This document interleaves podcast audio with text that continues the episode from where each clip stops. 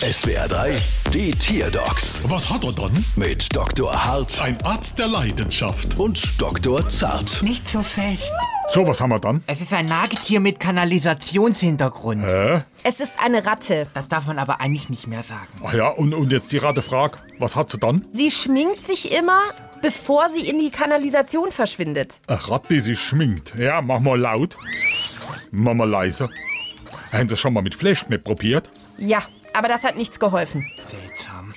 Was ich nicht verstehe, warum schminkt sie sich denn, bevor sie mit ihrem Schminkkoffer im dunklen Gully verschwindet? Na klar, bestimmt, weil ihre Ratte da unten einen Beauty-Kanal eröffnen möchte. Ja, halt ich's aus. Ein Beauty-Kanal-Rat. Ah, das macht sie bestimmt, weil man im Internet mit so einem Zeug einen Haufen Geld verdienen kann. Nee, das glaube ich nicht. Warum? Sonst hätte sie eine Tierarztpraxis aufgemacht. Da ist unter Rechnung.